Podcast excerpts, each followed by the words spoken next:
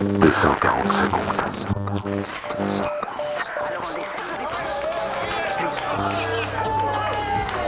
En octobre 1994, le Vlaamsblok remporte un succès sans précédent aux élections communales de la ville d'Anvers. 28% des voix. Le Vlaamsblok est devenu le premier parti d'Anvers. Le Vlaamsblok plonge ses racines dans les mouvements d'extrême droite flamands qui ont fait leur apparition dans les années 30, alors que la vague fasciste s'étendait sur l'Europe. Aux élections communales de 1938, l'extrême droite se présente à Anvers sous la dénomination de Vlaams Volksblok. Et déjà le slogan Eigen Volk eerst, notre peuple d'abord, fait son apparition.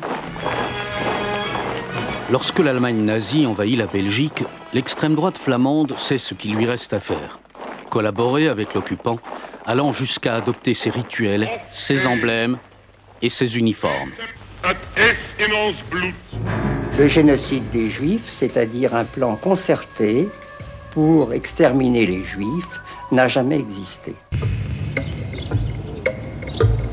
C'est clair, euh, la plupart des, révisionnistes flamands ou des négationnistes flamands, euh, ils jouent un rôle euh, au sein du Vlaamsblok.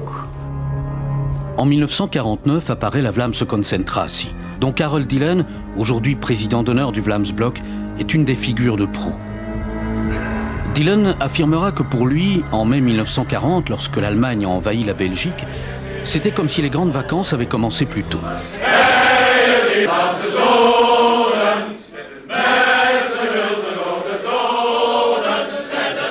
En 1977, les ultranationalistes créent un nouveau parti, le Vlaamsblok, dont Karel Dylan va devenir le leader incontesté.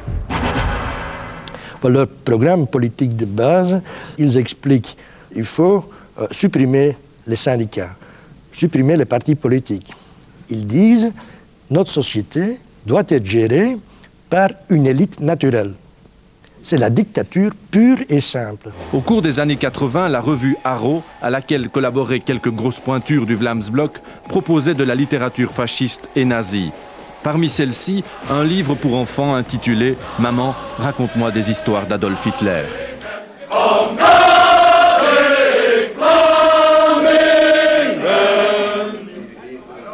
Les militants du Vlaamsblok qui ont eu affaire à la justice ou qui sont auteurs d'actes de violence ne se comptent plus.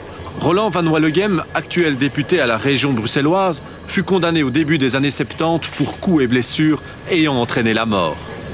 Philippe de Winter, actuellement député au Parlement flamand et numéro 2 du parti, est un habitué des actions musclées. Ils m'ont roué de coups, ils m'ont attaché donc euh, un pied avec une main et ainsi de suite de chaque côté. Ils m'ont plongé la tête dans des seaux d'eau. Euh, ensuite, euh, ils m'ont passé une corde autour du cou. Et en prenant appui avec un pied sur mon dos, ils me relevaient la tête, ce qui fait qu'évidemment j'étais étranglé. La grande majorité de, la classe politique a fait semblant que le Bloc n'existait pas, qu'il ne faut pas martyriser euh, l'extrême droite.